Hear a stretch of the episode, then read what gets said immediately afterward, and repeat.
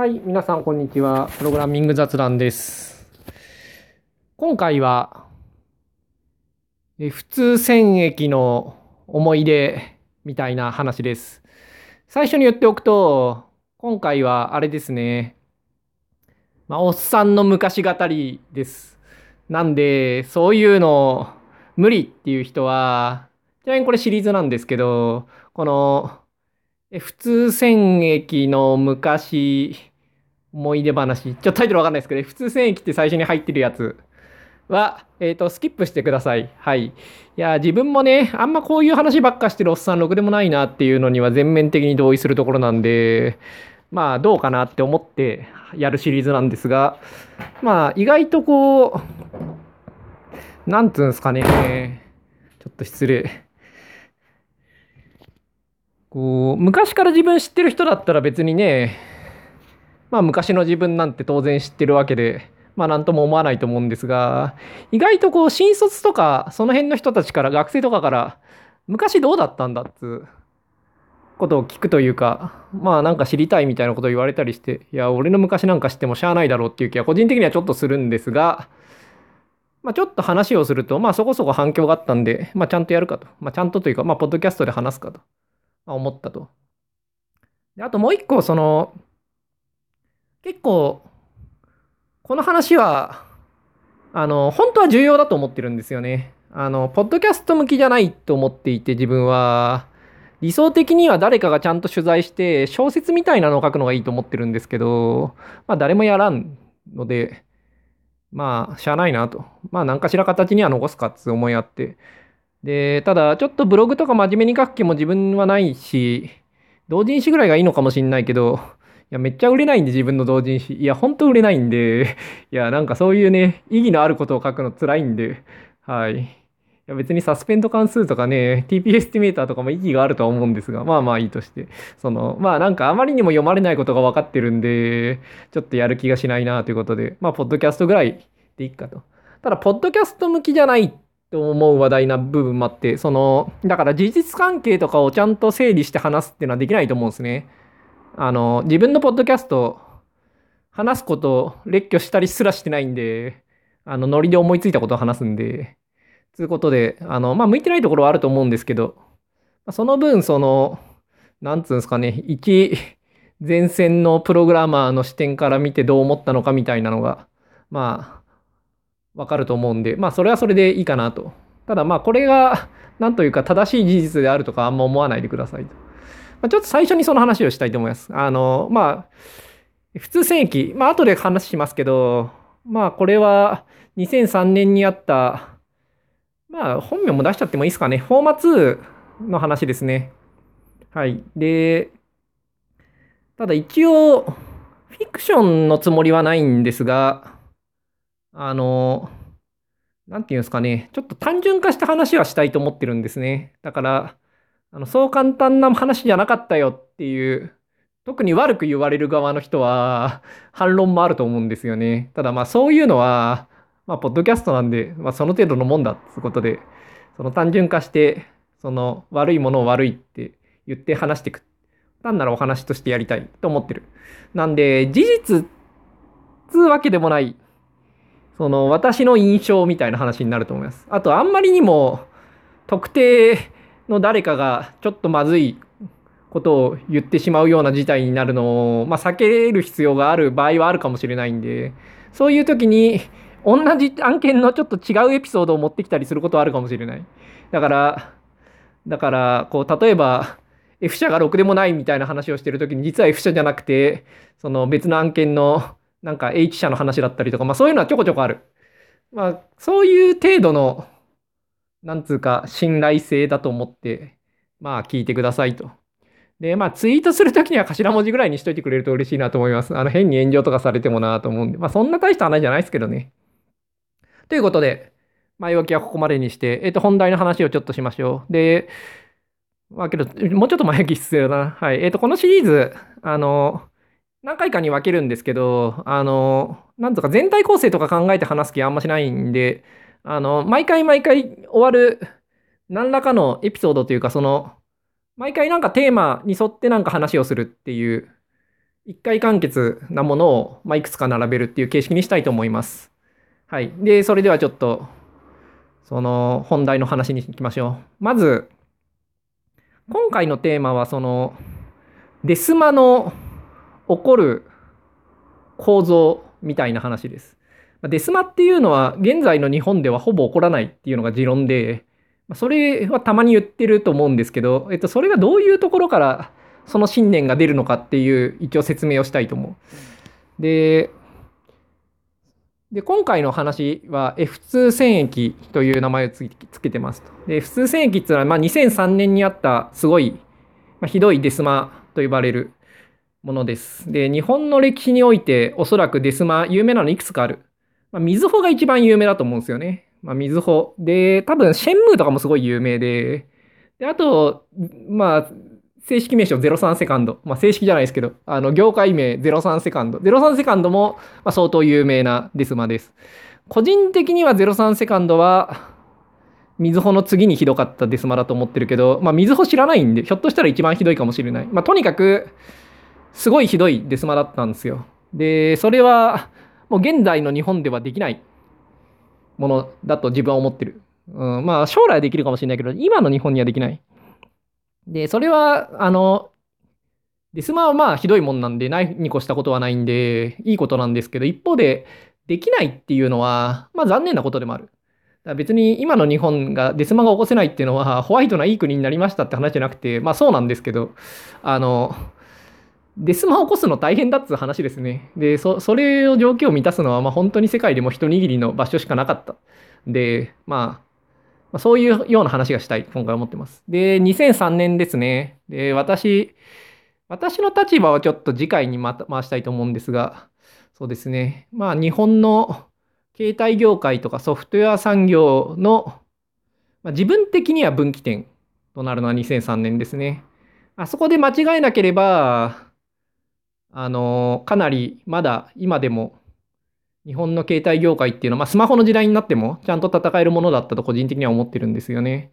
で、あそこで、まあ、間違えたから、まあ、ネタバレになるんですが、まあ、ね間違えたから、まあ、その後がダメになったというのは自分の見解で、で、これは結構いろんなところで、なぜ日本ではスマホ作れなかったのかみたいな。まあ iPhone 作れなかったのかよく言われるけど、まあ iPhone は作れない。うん。まああれは奇跡みたいなもんなんで、まあそれはいいとして。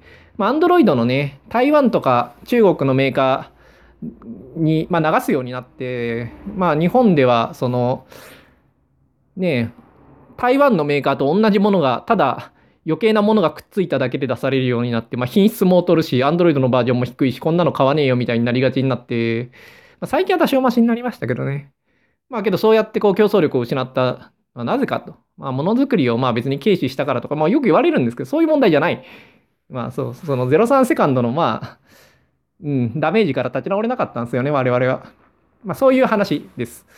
で、03セカンド正式名なんですけど、まあ正式名、まずこの話から。あの、F2 って言うんですけど、まあ、戦役っていう名前を使い、使いますが、別に戦い、戦争っつってもね、国と国が戦ってたわけじゃない。あの、海外と戦って負けたって話じゃないんで、戦争なのかって言われると、まあ、よくわからないんですけど、一方でその起こったことはすごい、うん、戦争に例えるのが、戦争っていうか戦場に例えるのが非常に適切なことが多いんで、あの、戦役って呼ぶことにします。で、普通っていうのは、まあ、2っていうのは1があるんですよ。F1 っていうのはね。で、これがまあ最初に出て、ただこれは出たということになってるけれど、まあ関係者にしか配られなかったと言って、ほぼ言って問題ない。まあ試作段階のものを一応動いた。で、動いたということにする実績を出すために出したということになっているみたいな、まあその程度のもんです。で、F1 は私は関わってないんで、あの、いろいろな事情からそこそこどういうものだったのか知ってるんですが、まあけど、あの自分がかかってはいないんで、まあこのぐらいにしておきます。あの、ただまあ、その、ほぼ普及してないっていうのは、まあみんなも知ってることだと思うんで、はい。で、2っていうのがあるんですよ。で、2っていうのは、まあ、03年に出るって言われて、最初は夏フォーマって呼ばれてたんですよね。はい。夏？秋？夏だった気がする。まあ、ちょっと覚えてないですけど、というのはこの時は私関わってなかったんで。はい。ただ、その後これが秋フォーマって呼ばれるようになったと。まあ遅れたんですね。出なかったんで。で、秋も、秋も出ないんで、今度冬フォーマになったんですけど、冬も出ねえなってみんなが思ったんで、あの、2003年の2番目に出るフォーマっていうことで、セカンドって呼ばれるようになったんですね。だから途中から秋フォーマと呼ばれてたものが03セカンドに名前が変わったんですね。03セカンドが正式名なんですけど、03セカンドってなんかこうテキストで書くときどう書いたらいいのかよくわかんないんで、まあ F2 って呼びます。このシリーズでは。まあ別にね、ググラビリティも落ちるしいいだろうということで F2。まあ F、あの、大手メーカーの F もあるんですけど、この F2 の F は違いますね。あの、フォーマの方の F です。はい。まあ、一応最初にその辺の話もしておくと、まあ、F っつったら富士通ですね。はい。で、N っつったら NEC ですね。で、D っつったらドコモです。まあ、このシリーズでは。で、A っつったらまあ、うちのいた会社です。なんでそこだけ隠すんだって。まあ、いいや、アクセスですね。アクセスって会社です。はい。まあ、それはまあ前提として。で、はい。2003年っていうのは、今とだいぶ違ったんですよ。で、まず、メーカーがすごい大きかったんですよね、今より。まず本体の数も、社員数も多かった、明確に。ただ、本体の社員数は、調べてみてもらえばわかると思うんですけど、N は結構減ってるはずだけど、F とか、まあ減ってるけど、数割とかのオーダーだと思うんですよね。だから、その、まあそんな減ってないじゃんって思うかもしれないけれど、あの、当時は下請けとか孫請けとかがすごい多かったんですね。まあ今も多いんですけど、で、これが、今の日じゃないぐらいあった。で、まあ、この辺のことは全部調べないで語るんで、あの、話半分に聞いてください。まあ、とにかく、けどむちゃくちゃ、その孫受けまで含めた系列会社というか、人の数っていうのは今の日じゃなかった。メーカーはめちゃくちゃ大きかった。で、それが、しかも大きいメーカー2つが、しかも D も結構でかかった。メーカーじゃないけど、キャリアですけど。D もむちゃくちゃでかくて、しかも半分国のなんつうか組織みたいになってた。うん。まあもともと N が N って2つありますね。ミカカの方がミカカってなんだよって話ですけど、まあちょっとこの辺このシリーズはあえてこういう隠語を使わせてもらいます。わかんない人はまあお父さんにでも聞いてください。まあお父さん知らないかもしれないけど、まあ周りのギークに聞いてください。まあミカカが結構もともと最初国の組織みたいなもんだったわけじゃないですか。で D もあのあの時は結構まだなんつうか国とのつながりはすごい強かった。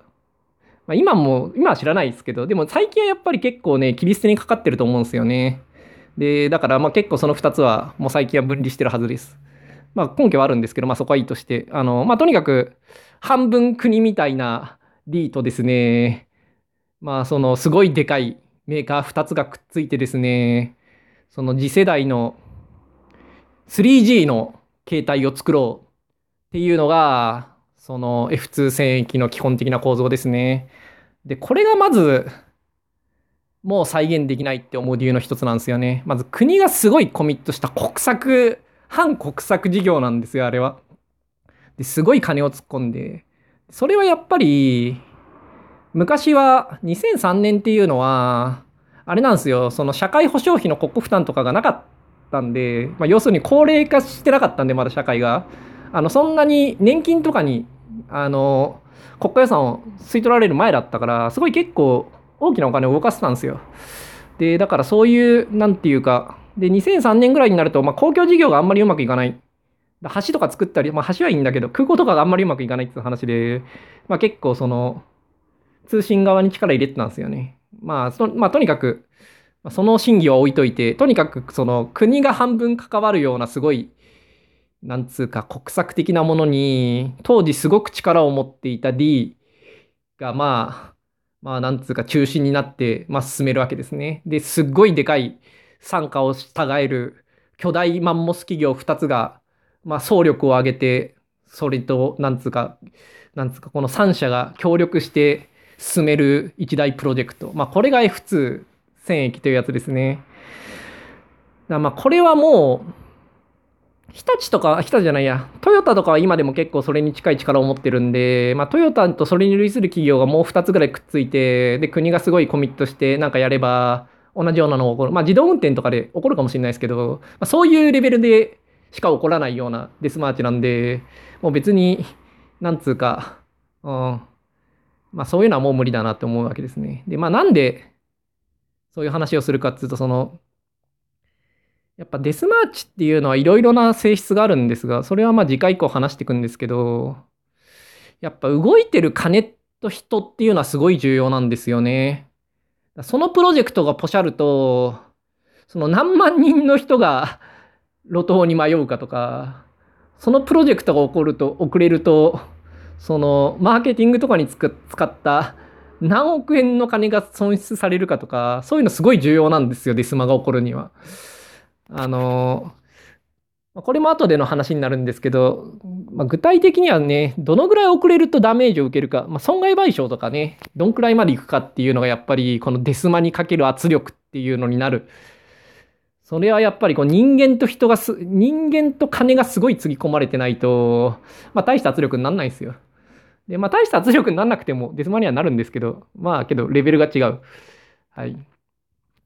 で、まあそうですね。で、他に何か、あともう一個重要な要点として、これは全部の社員がそうだったってわけでもないんですけど、あの、少なくともうちの会社はストックオプションがあったわけですよ、あの時代は。で、すごい、なんつうか億万長者がいっぱい出る時代だったんですね。で、自分も1000万ぐらいにはなってる。まあ800万とかですね、税引き後の自分の手取りが。で、マックスで売れば1500万ぐらいになったみたいなオプションがあった。で、1個上の世代は2つもらえた。まあ全員じゃないですけど、2つもらえたんで、3000万ぐらいになるわけですよ、マックスで売れば。まあマックスじゃ売れないですけどね。まあ3つ上、2つ上だったらば、だ4、5000万になるわけですよね、マックスで売れば。まあマックスで売れないんですけど まあ繰り返しになりますが。でもまあそんなもんですよ。まあみんなもちょっと想像してみてくださいよ。まあ今年新卒じゃないですか。でも今12月とかですよね。だもうすぐ、まあ今11月か。もうすぐまあ、1年終わるわけですよね。で、2年目になる。あと、4、5ヶ月もすれば。まあ、そういう人は、だから3000万ぐらいもらえるわけですね。で、新卒で入ってくる人が、まあ、1000万ぐらいもらえる。まあ、そういうノリですよ。しかもそれは、あの、当時は続くと思ってた。まあ、思ってないですけどね。こんなうまい話あるわけないだろうとは思ってたけれど、でもいつ終わるか誰にもわからなかったんで、それがまたね、翌年も同じように続けば、1000万もらった人は次は3000万になるわけで、まあ、3000万とかもう一回1500万ぐらいもらえるわけで、で、しかもまあ1500万とは限らない。その、もっとは増えていく可能性はあったんでね。1個のオプションで普通に億とか行く場合もあるし、実際それを期待していた人はいた。まあ分割とかされたしね。まあとにかくそういうわけで、あの、耐えると、普通の給料でちょっとボーナスが出ましたとか、なんつうか、査定でなんかこう、いい査定が出ましたとか、そういうレベルじゃない報酬があったんですよ。で、これは我々の会社だけではなかった。大手のメーカーにあったかどうかは知らないけれど、D とかは結構それなりに、あの億万長者生まれていたはずだと思う。あんまり中の事情は知らないけれど、そういう話はそれなりにあったんで、だ向こうも結構、てか向こうの方が 金はあるはずですからね。うん。オプションなのか、そのストックアワーとかは知らないですけど、まあとにかくそれなりに金持ちになって引退してった人は向こうにもいたんで、あの、そういう、なんていうんですかね、中間管理職とかが頑張る理由があるんですよ。で、下の人間も頑張る理由がある。はい。で、これがやっぱりデスマを生むんですよね。その、頑張った結果が金になるわけじゃないんですが、あの、なんかそこはね、そう感じるんですよね。まあ、オプションっていうのはそういうシステムなんで、あの、会社が成長すれば儲かるっていうものなんで、頑張ると会社が成長するってものではないんですが、頑張って成長して、すごいお金になると、なんかそこには因果関係を感じるんですよ。で、まあ、それは、なんつうか、それを期待してオプション2のはあるんで、あの、まあ、間違いではない。うん。残業した分別に、個人の成果にはほとんど依存しないですけどね、オプションっていうのは。ただ、会社の成果にはすごい依存するんで、だから個人のアウトプットの積み重ねが会社のアウトプットであるならば、まあ、そこには、なんていうか、ある程度の合理性はある。うん。ということで、なんつうか、デスマはいろいろ狂った判断が行われるわけですけど、狂う理由があるわけですよね。それを乗り越えれば、本当に、まあ、それなりの金が入るんですよ。それなりっていうのは、だから、まあ、マンション買ったりぐらいまではね、割と身近でもいた。うん。で、奥とかになると、うちらの世代ではいなかったんですけどね。理論上3つ上だったらば、うまくやってれば、奥まで届くはずなんですが、うまくやったやついなかったんじゃないですかね。なんつうかみんな、あんま金にがめつくなかったんで、2つ上は。まあいや、すごい、これはローカルの話なんでやめましょう。はい。まあとにかく、うん。こう、そういう時代ですね。で、これはうちの会社に限らないと思う。2003年、まあ IT バブルって呼ばれたもの、日本側の、が終わりつつある時期でしたね。もうちょい前だと、もっとバブリーな感じだったけど、うちはバブルっていうのとはまあちょっと違った。あの、それなりに、その、実態があった。うん。で、まあ、もらった額はね、その、すごい、ねえなんか水道橋とかにね、パパーンとマンションとか買ってたような、あれを、本当に正当化できるのかっていう話はあるけれど、でもまあ、それなりにちゃんと中身あって、まあ、むしろ上場遅すぎたっていうのは結構みんなに言われた会社だったんで、うちは。で、実際その、ドコモも、普通選挙より前にすごい億万長者いっぱい出したみたいな話でしたよね、確かあそこは。まあそんなに詳しくないですけど、自分は。っていうのは、その時学生だったんで、そんな興味持ってなかったんですが。まあけど、あの、まあいいや、そっち側の細かい話はどうせ自分はあんま専門じゃないんでやめておきましょう。まあ詳しい人は調べてみるといいと思います。その、できた経緯とか、まあその辺の話とか。で、まあそういう時代ですね。で、ミクシーとかが出るのはもうちょい後ですね。だからまあそんくらい、2003年だとまあ Google はあったが、あの、まだ広告とか出してなかった。だからね、どうやって儲けるのかよく分かってなかった、みんな。で、なんか Yahoo とかにメタサーチとして提供するとか当時言った感じですね。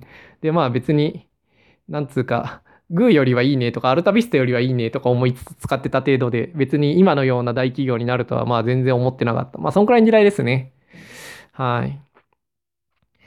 で、まあ2003年ね。うん。で、日本のメーカーもすごい実力はあった。で、当時スマホはもちろんなかったし、うん、その、まあ日本の携帯は最先端だったって言っていいんじゃないですかね。その、自分は一応関わってた人なんで、そのバイアスはありますけど、まあそれでも、ボーダフォンとかね、オープンウェブのブラウザとか載せてたわけでね、まああれよりはずっと先には進んでた我々は。うん。まあ世界最先端を言っていて、そのまま世界を取れるかどうかみたいな、まあそういうところにいたとは思う。で、実際世界にはすごい出てって、その F2 戦役の後。まあ、ことごとく失敗するわけですけど、うん、結構いい勝負してたと思う。あの、失敗したっていうのは、なんていうか、まあいいや、これは別件なんで、ちょっと話はずれるんですけど、まあ失敗っていうわけじゃない。結果として別に iPhone になんなかったからダメだったってだけなんで、うん。まあそういうぐらいには検討していた時代で。まあなんでこんな話してるかっていうと、現在のメーカーとかからでは想像つかないと思うんですよ。あの、昔は違ったんですよ。で、しかも優秀なプログラマーっていうのはみんなメーカーにいたんですよ。いや、本当に。だから、プログラマーが転職しようと思った時にも、でもメーカーって中途採用とかあんまやってなかったんで、うん、なんか最初にメーカーに入るかどうかっていうのは結構悩む要因だったんですよね。今だったら別にね、メーカーよりいい企業、ね、ベンチャーでも外資でも、まあいくらでもあるんですが、まあ当時は US に行くぐらいしかなかった。うん。まあ、行きゃいいって話は別に昔も今も変わんないですけど。あで、まあそういう、なんていうんですかね、メーカーがすごい強かったっていうのが今回の話のその基本になるんで、まあ一応そんな話をしてみました。まあなかなか通じないと思いますけどね。まあ例えば、自分高校が横須賀の方なんですよ。で、まあ前、YRP っていう話したじゃないですか。横須賀リサーチパークっていうのがあって、まあ普通戦役の最前線あそこで行われてたんですけど、まあ高校の頃の友達がいるわけですよ。で、あの辺に住んでるね。で、まあみんな大学になって、自分はプログラマーになったんですよ。けど他の人たちっていうのは、別にプログラマーとは全然違う人生をそれぞれ歩んでったわけですよね。文系だったりとか、まあ全然関係ない専門学校とか。まあとにかくなんか全然違うことをやっていて、けど、F2 戦役の時には、全員プログラマーとして YRP にいましたね、私の知り合い。や、これはね、衝撃ですよ。その、高校の頃の知り合いがみんなそこにいる。はい。しかも全然プログラマーじゃないのに。で、これが一体どういう構造なのかっていうのは次回以降話をするんですけど、まあ、とにかく、本当に、うん、全員が借り出されてたって感じですね。あの、あの辺の人たちが。うん。本当にこう、ひたすら借り出されて人を突っ込んで、で、まあ、地獄のような場所だったみたいな。うん、まあ、そういうひどい話ですね。はい。で、まあ、そんくらいですかね。とりあえず今回話しとくのは。うん。